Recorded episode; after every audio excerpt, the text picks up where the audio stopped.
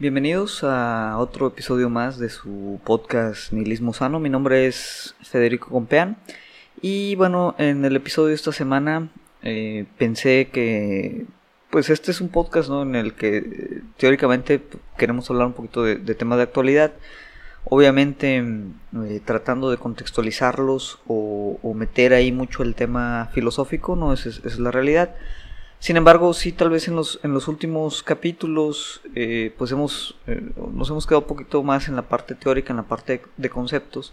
Eh, por lo que, pues en este quería abordar, pues ahora sí que un tema, pues muy, muy actual, que lamentablemente sigue siendo un tema actual, que pues es la cuestión de, de la pandemia. Pero no la pandemia como tal, o, o exclusivamente, pues la condición de la pandemia, sino cómo está ligado ahorita la pandemia al tema eh, general ¿no? de la depresión. ¿no? Y, lo menciono así como general porque obviamente no me quiero meter en, detalles de eh, lo que es eh, pues la, parte clínica no tal vez de, este tema o sea simplemente quiero abordarlo pues como depresión o, vamos a llamarle como tal vez este pues sentimiento generalizado de ansiedad que, que yo creo que varios de ustedes los que nos están escuchando también lo, lo han alcanzado a sentir, ¿no? Pues en estos, en estos meses de, pues de toda esta extraña serie de acontecimientos que, que han desencadenado, ¿no? Del, del, tema de la, de la pandemia, ¿no? Entonces, ¿de dónde surge? Pues tal vez la intención ahorita de hablar de esta parte, em, obviamente es algo que está todos los días, ¿no? Lo estamos consumiendo. Nos llegan noticias, ¿no? Por todos lados. Eh, en el trabajo, obviamente, se habla mucho de ello. Con nuestros familiares. Eh, muy posiblemente a estas alturas pues ya eh, todos ustedes conozcan eh, algún conocido, algún familiar, algún amigo que lamentablemente pues ha padecido esta enfermedad. Y independientemente incluso si no, eh, pues ustedes también han estado reaccionando un poquito a, pues esta nueva vida que estamos llevando en, la pandemia. Obviamente pues esto varía mucho, depende mucho de, sus circunstancias particulares, pero pues es una realidad que, que, ha cambiado la forma en la que vivimos, ¿no? Y lamentablemente eh, pues para muchos. La forma en que hemos reaccionado pues ha sido que todo este tema pues ha generado cierto nivel de, ansiedad, cierto nivel de angustia, cierto nivel de, depresión, eh, niveles que tal vez ya los presentábamos o, ya los teníamos eh, previos a, toda esta situación, sin embargo obviamente pues se han agravado a raíz de pues el confinamiento, la cuarentena, el que no podemos ver a nuestros seres queridos eh, directamente, eh, las cargas laborales, etcétera, etcétera. Entonces, pues mucha esta información, como comento, pues está todos los días eh, fluyendo, todos los días vemos notas y hoy particularmente, por ahí en algunos grupos, alguien compartió un reporte de, de, la CDC, que es un organismo en Estados Unidos, es el, el Centro para el Control de, y Prevención de Enfermedades, y este artículo mencionaba que un reporte de esta organización indica que un 25% de los adultos jóvenes han contemplado el tema del suicidio durante, durante la, pandemia, ¿no? Eh, lo cual es,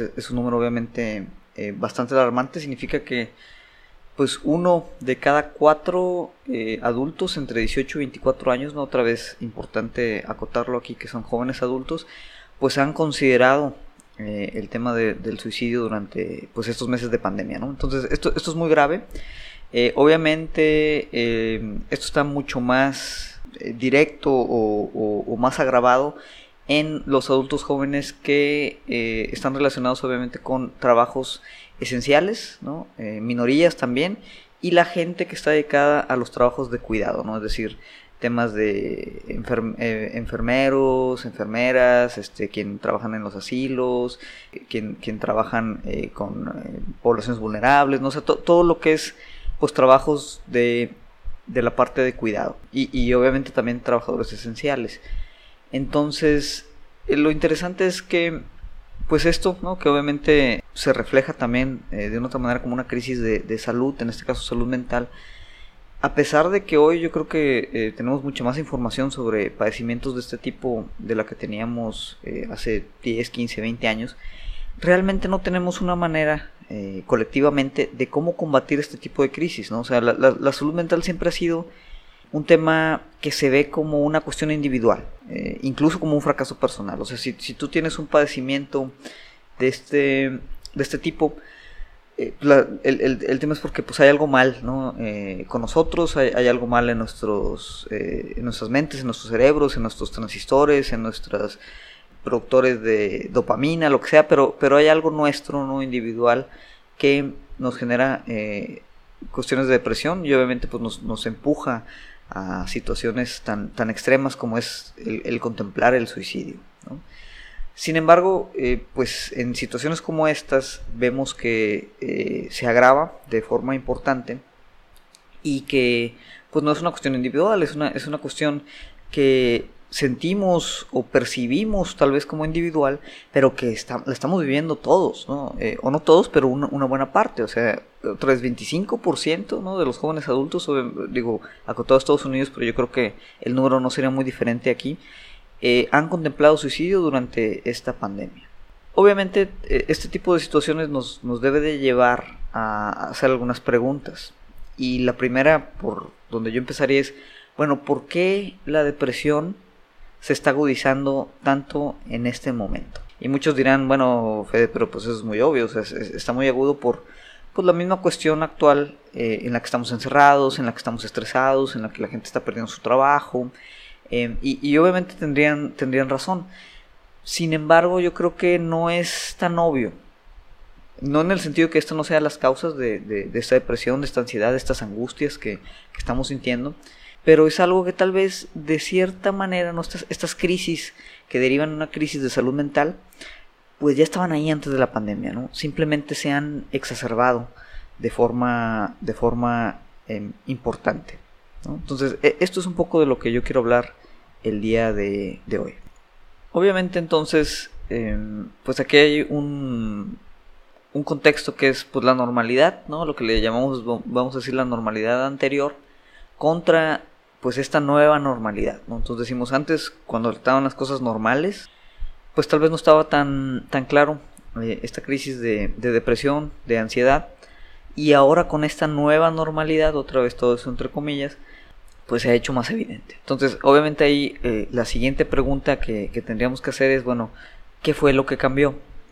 Y esta es una pregunta eh, engañosa porque tal vez no es qué cambió, eh, obviamente muchas cosas han cambiado, pero también tendríamos que, que preguntarnos no solo qué cambió, sino más bien de qué nos dimos cuenta que estaba pasando, que tal vez ya estaba pasando antes de la pandemia y no nos habíamos dado cuenta de que estaba sucediendo. Eh, bueno, aquí obviamente eh, quiero, voy a repetir un texto que yo escribí sobre cómo es esta, esta cuestión de la normalidad fracturada. Este texto lo escribí yo en mayo, ¿no? ya, ya hace varios meses, eh, ahorita estamos en agosto. Se publicó en contextual.mx en junio, que por cierto, digo paréntesis, les recomiendo mucho que si quieren apoyar un medio local aquí en Monterrey, contextual.mx tiene excelentes artículos y reportajes eh, entre ellos obviamente los míos, claro está.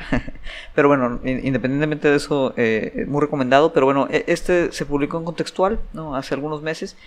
Y, y si ahorita lo, lo, leyéramos nuevamente, pues sigue expresando eh, pues una condición yo creo que pues casi casi como si hubiera sido escrito ayer. Permanece vigente, obviamente, porque también la pandemia permanece vigente. Entonces, en, este artículo, la gran pregunta era, bueno, ¿de qué hablamos, de qué se habla cuando invocamos el concepto de la normalidad. O sea, cuando decimos, oye, pues es que queremos que las cosas vuelvan a la normalidad, todo vuelva a ser normal. ¿De qué es lo que estamos hablando? ¿Qué es lo que significa la normalidad anterior? Y en mi opinión, yo creo que tiene que ver con, que, pues antes de todo este tema, la vida normal que llevábamos, pues la llevábamos, la mayoría de nosotros, no obviamente no todos, eh, pues la llevábamos más o menos en un tema de inercia, en un tema de pues medio en automático, eh, claramente con, con, pues muy acostumbrados, eh, ya con una, una, cierta rutina, entonces, bueno, ya estábamos como quien dice, pues no sé si ciclado sea la palabra, pero estábamos pues constantemente haciendo lo mismo, ¿no? Y, y era, era lo normal, era lo típico, era lo que hacíamos diariamente, eh, no había mucho más que cuestionarnos, todos obviamente tenemos o teníamos nuestros problemas, los seguimos teniendo, y ya. Entonces, decimos, oye, pues ¿por qué no volver a esa normalidad? Todo era tal vez un poquito más sencillo. Eh, los viernes pues podíamos salir ahí al trabajo a echar unas cheves, hacer la carnita asada, al otro día ver el fútbol, ir al estadio, los que son eh, fanáticos, eh, juntarnos ahí con nuestra familia el fin de semana, vamos, salir ahí por ahí a, la Huasteca, acampar, vamos, podemos hacer muchas cosas. El, lunes empezar otra vez la jornada laboral, ir al trabajo, todo bien, juntas presenciales y cero home office y se acabó. Y decimos, oye, pues eran buenos tiempos, todo estábamos más controlado, queremos volver a esa normalidad. Ahora, obviamente esta parte tiene que ver con una nostalgia de, pues eso, ¿no? De, de, que simplemente pues, estábamos tal vez ya enrolados medio en automático en, en, un estilo de vida, pero habría que cuestionar, bueno, ¿qué de esa parte eh, sigue tal vez igual? ¿Qué ha cambiado o, de qué nos hemos dado cuenta? ¿no? Volviendo a la, pregunta que, que, presentábamos o que planteábamos al principio. Entonces, eh, en el que cambió, eh, bueno, aquí, aquí es muy importante y, hay que hacer un paréntesis. La pandemia también no ha sido igual para todo el mundo. Y lo que ha cambiado para mí, eh, posiblemente no sea lo que ha cambiado para otros. Hay ciertas cosas ¿no? que hacen que, que, obviamente sea diferente la forma en la que hemos enfrentado y la forma en la que nuestra vida ha cambiado a raíz de, de, del tema del COVID. Sin embargo, yo creo que la principal, y esto es muy importante, la principal condición que ha generado que, o que distingue ¿no? la, el grado de cambio o, cómo hemos percibido esta pandemia también tiene que ver mucho con el tema de clase. Es decir, la pandemia no ha sido igual para todos. Y obviamente por ello pues la respuesta tampoco no ha sido igual eh, para todos. ¿no?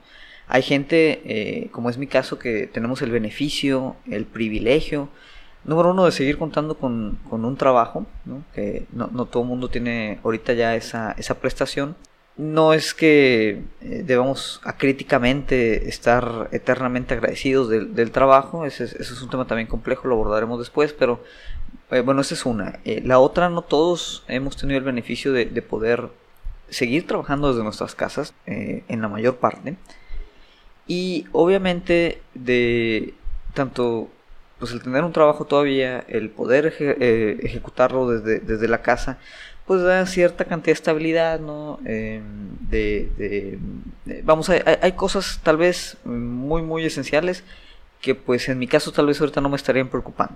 Sin embargo, hay gente también que desde el comienzo de la crisis pues ha tenido, también si, si siguen con trabajo, que salir a trabajar eh, sorteando pues riesgos, aglomeraciones, el transporte público, vamos, literalmente arriesgando su vida eh, diariamente y también hay gente que, además de hacer esto, pues viven en ciertas condiciones de vulnerabilidad, ¿no? O, que se ha hecho mucho más evidente el tema de la precariedad.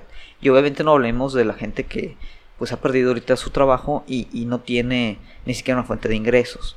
Entonces, eh, también no es lo mismo y, tiene que ver con lo que decíamos del artículo al principio, eh, el trabajo de, eh, por ejemplo, la, los, médicos, las enfermeras, los trabajadores esenciales, es diferente es diferente la forma eh, de todo lo que ha cambiado, ha cambiado diferente para todo el mundo. Entonces, es muy importante que siempre que hablamos de, del tema de la pandemia, pues tratemos de, centrarnos obviamente en, en, lo que cambió desde nuestra eh, perspectiva y cómo pues no ha sido igual para todos. En mi caso, em, pues qué es lo que ha cambiado principalmente, pues eso, ¿no? Que eh, casi todos los días mi, mi rutina, aunque tal vez era muy similar a la que yo hacía en la oficina, pues el hecho de hacerla aquí desde casa eh, lo, hace un poquito como repetitivo, ¿no? Se siente un poquito como más absurdo el, tema de pues todos los días estar eh, pues de 7, 8 de la mañana a 5 o 6 de la tarde pues, en juntas, vía remota, eh, seguimos obviamente en la computadora, escribiendo correos, haciendo planes, haciendo análisis, etcétera, etcétera, ¿no? Pero, pero como que se siente o se tiende a sentir más repetitivo Obviamente llega el fin de semana, eh, la, agenda o la, mm, lo que podemos hacer el fin de semana pues está muy restringido. Entonces pues también los fines de semana, los días de descanso pues se empiezan a sentir ¿no? como una especie de, de, ciclo, una especie de loop en donde pues ya todas las semanas son idénticas, todas las semanas son, son iguales. Obviamente eh, pues hay ciertas cosas positivas, ¿no? No, no voy a decir que no, pero pero la mayoría pues otra vez como que eh, se empieza a saborear ahí un, un, tufillo como de pues medio existencial de decir oye toda la vida todo lo que estoy haciendo es lo mismo una y otra y otra vez no decir bueno qué estoy haciendo cómo me está beneficiando esto qué es lo que quiero hacer cómo me siento Entonces empiezan a surgir ahí muchas preguntas, ¿no? Que otra vez tal vez no todos tenemos el, privilegio de, poder hacernos esa pregunta, ¿no?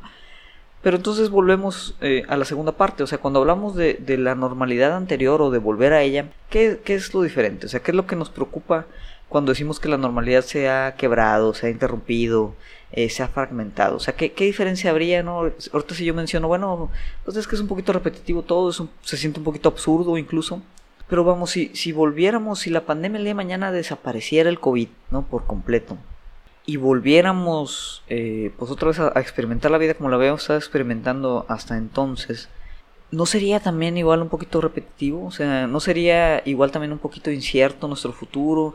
¿No habría también ciertas condiciones de la, de crisis, por ejemplo, ambiental, que, que se mantendrían ahí? Vamos, a lo que voy, o lo que estoy tratando de decir es que tal vez, y, y eso sería lo que, lo que habría que reflexionar, tal vez mucho de lo que ahorita estamos sintiendo, detectando como, como fuentes de ansiedad, ¿no? como fuentes de tristeza, fuentes de depresión, fuentes de preocupación, tal vez eran cosas que, que ya nos debieron de haber preocupado desde antes y simplemente el querer decir que queremos volver a la normalidad es extrañar como quien dice el, no saber de estas crisis. Eh, extrañamos como quien dice el desentendernos del poder, el desentendernos de esta situación, el desentendernos de toda la condición, no solo que nos afecta a nosotros obviamente en la parte individual, sino en la parte colectiva.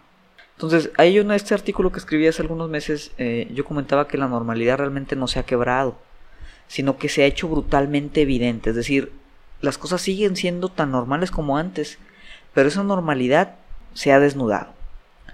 En ese sentido, la añoranza a esta normalidad pues es como un, sentimiento un poquito engañoso, ¿no? Es, una noción fantasmagórica y confusa. Es decir, lo que extrañamos son como los espejismos de un engaño colectivo de lo que llamábamos normal. O muy en lo profundo, lo que añoramos es la posibilidad imaginada de un futuro que se sienta con la falsa seguridad de una mentira reconfortante. Es decir, muchas de las crisis ya estaban presentes antes del COVID y tal vez no las habíamos interiorizado, no las habíamos cuestionado, no las habíamos racionalizado. Entonces, cuando decimos que queremos volver a la normalidad, a veces lo que queremos decir es que queremos desentendernos de esas crisis, ¿no? que se han hecho ahorita mucho más palpables por, por la situación del COVID. Sin embargo, es claro que el COVID no es la única crisis que estamos viviendo eh, otra vez como, como colectivo, como sociedad. Y yo creo que, que, esto aplica, obviamente, a Monterrey en específico, como ciudad tiene sus crisis, México como sociedad, como colectivo, como país tiene sus crisis, América las tiene, pero el mundo, ¿no? Yo creo que compartimos varias. Y, y, los voy a, tratar de listar aquí, ¿no? De, de manera muy general. Em, no, no creo que podamos abordarlos obviamente todas a detalle, pero, pero yo creo que estas son crisis que ya estaban de una u otra manera presentes, que hay que enfrentar, y, que obviamente pues la pandemia ha hecho que pues el foco se ponga en algunas de ellas más que en otras obviamente pero pero pues esto esto genera claramente pues mucha mucha ansiedad. Entonces cuáles son las crisis que estaban presentes antes de la pandemia y, siguen estando presentes eh, tal vez de una forma más exponencializada más exagerada obviamente eh, y esto es muy evidente la, la crisis de salud y no solo la crisis de salud sino la crisis que al menos nosotros como México también tenemos en relación a los servicios de salud. Yo creo que la pandemia obviamente ha puesto en evidencia eh, varias de las carencias que ya conocíamos de nuestro sistema actual de salud, pero eh, pues las, las, hacen mucho más tangibles. No estamos tal vez al grado de, de por ejemplo, como están en Estados Unidos, ¿no? pero eh, pues es una realidad que sin, por ejemplo, gastos médicos mayores, ¿no? que es un beneficio que no todo el mundo cuenta con ellos, pues el enfermarse de algo tan, tan serio como el COVID, pues realmente el tener gastos médicos mayores y obviamente disponibilidad ¿no? de, de, poder acceder a, ciertos hospitales, pues es, lo que puede definir si vives o mueres. E, es una realidad que eh, pues la salud como, como elemento, como servicio, pues está comodificado, eh, está un poquito también al, al margen, eh, no al margen, perdón, sino más bien a, pues a merced ¿no? de los mecanismos de mercado, como comento tal vez no de forma tan exagerada como en Estados Unidos, pero vamos, la salud pública eh, pues aquí eh, tiene, tiene sus áreas de oportunidades. Entonces esta es una crisis que pues ya existía, y se vuelve extremadamente evidente con, con el COVID. Otra es obviamente pues la crisis económica.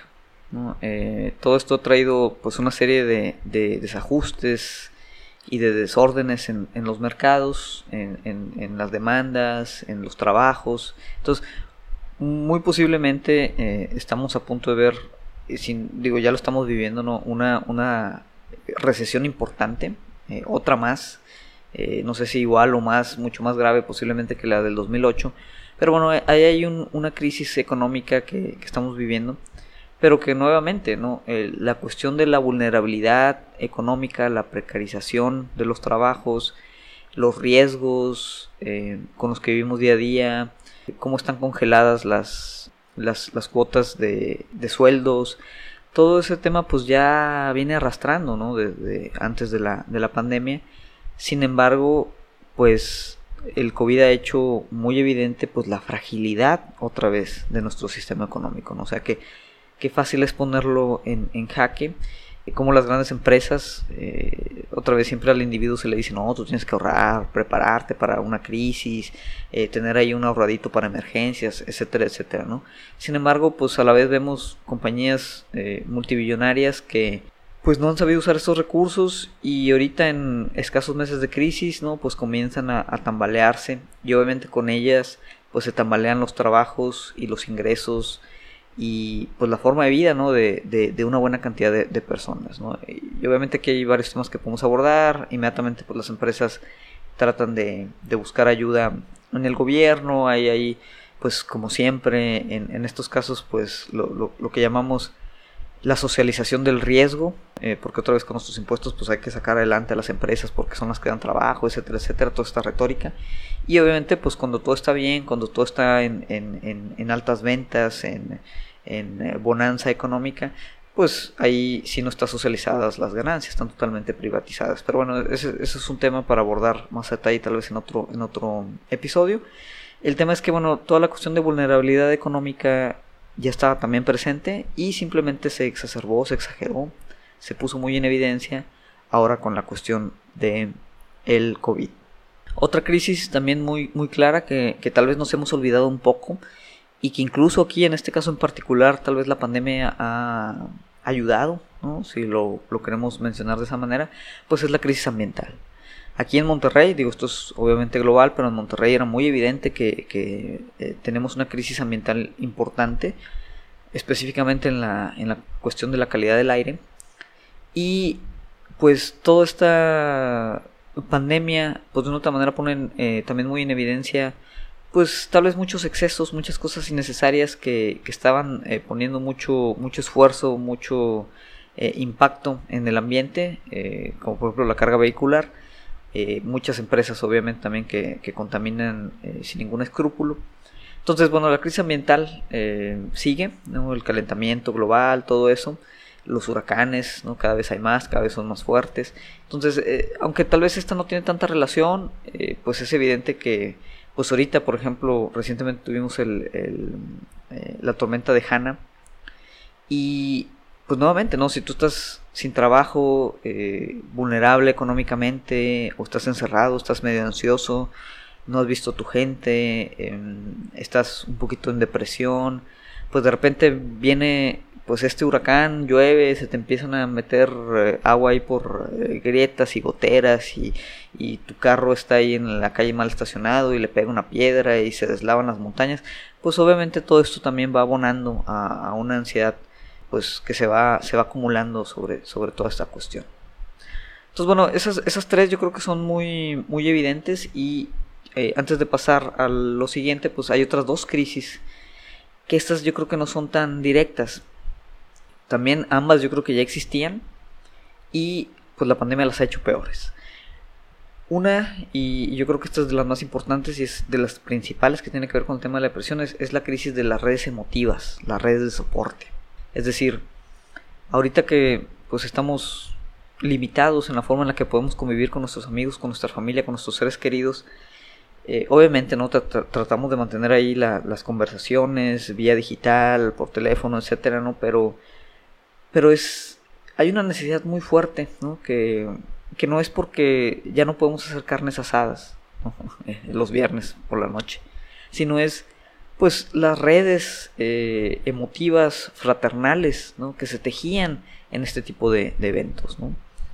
Em, obviamente tal vez no, no, no todos eh, tengamos redes fuertes de soporte y eso es, obviamente una de las condiciones por las que se puede exacerbar la, eh, temas de depresión, de, salud mental. Sin embargo, incluso los que tenemos ¿no? buena relación con nuestros amigos, con nuestra familia, pues ahorita se vuelve cada vez más complicado el, establecer esas redes. Sin embargo, pues lo hemos tratado de seguir haciendo y, yo creo que esa es una de las, de las principales eh, salvaguardas que tenemos con respecto a, crisis como estas. Entonces, sin embargo, es, una realidad que, la forma tal vez en la que nos relacionamos, eh, los lazos que, generamos con nuestros amigos, con, con, nuestra pareja incluso, ¿no? con nuestra familia, pues también se han visto fragilizados desde antes de la pandemia, por, las mismas situaciones socioeconómicas eh, actuales, eh, todas estas crisis que mencionamos anteriormente, y que ahora con la pandemia pues se pueden exacerbar, incluso eh, al interior del hogar, como decía con la pareja. no es mi caso, yo agradezco la buena relación que yo tengo con mi esposa, sin embargo, por ejemplo, el, tema de violencia hacia, hacia las mujeres, en, los contextos de su mismo hogar, pues ha incrementado bastante con la pandemia, ¿no? El encierro ha puesto como el dedo sobre la herida de todas estas relaciones conflictivas, de abuso, eh, autoritarias, de violencia que se viven en, muchas familias mexicanas. Entonces, ahí obviamente pues hay una crisis también emotiva, que posiblemente otra vez esas crisis ya existían, e, e, esas fracturas emocionales ya existían antes, pero pues una situación de crisis como lo es el COVID, otra vez las hacen mucho más evidente y, las, las alcanzan a mostrar en toda su crudeza. Y finalmente, yo creo que esta es una crisis tal vez un poquito más abstracta que también ya existía antes, pero es la crisis de significado. ¿Qué significa esto? Eh, significado significa. Significa que hemos perdido, yo creo, eh, eh, a, nivel colectivo, pues también la capacidad tal vez de, de encontrar como ese, ese impulso vital sobre lo que estamos haciendo con nuestras vidas. Porque ya muchas cosas no nos hacen sentido, no nos cuadran, ¿no? Eh, ya no nos las podemos justificar, muchos discursos, muchas narrativas, eh, muchas tradiciones o costumbres, ya no, ya no hacen, ya no cuadran ¿no? Con, con, lo que estamos viviendo actualmente y como que ese, ese desfase, ese descuadre, pues no lo podemos o no lo tomamos bien. Eh, entonces, obviamente de ahí también se deriva eh, fuertemente todos los, temas de depresión, ansiedad, cuestiones ya tal vez más existenciales. Pero yo creo que es una realidad que hay una crisis de significado. Y aunque este es un, problema tal vez un poco más profundo y que nos podría llevar un episodio entero, pues sí, sí quería aprovechar para, para nombrarla. Entonces, pues nombramos ahí cinco crisis, cinco elementos, ¿no? La crisis de salud, vulnerabilidad económica, eh, la crisis ambiental, la crisis de redes emotivas y la crisis de significado. Y todos estos puntos, como mencionábamos, ya estaban presentes en esa normalidad que ahora decimos extrañar. Sin embargo, pues el volver a ella sería casi casi como olvidarnos tal vez, o, volver a obviar estas crisis simplemente porque tal vez la pandemia ya no está.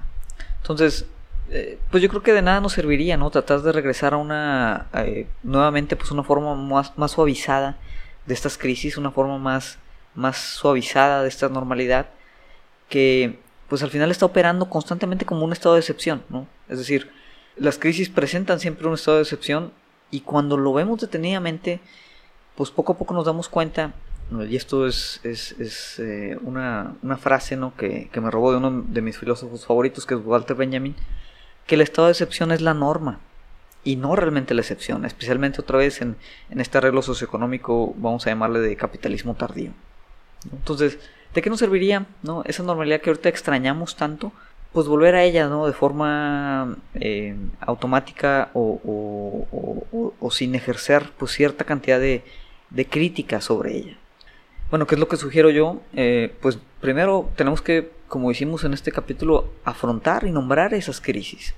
es, bien importante hacer eso. O sea, no podemos, tanto ahorita en la pandemia como si, si esta, ya con la vacuna y lo que sea, eh, fuera eliminada por completo, porque digo, así como llegó esta, pues pueden llegar otras o, no solo pandemias, ¿no? Crisis distintas que nos puede poner en una situación muy similar. Pero pues tenemos que afrontar y nombrar esas crisis, ¿no? Las que mencionábamos y también las propias, ¿no? o sea, las individuales, ¿no? o sea, qué crisis particulares tenemos nosotros.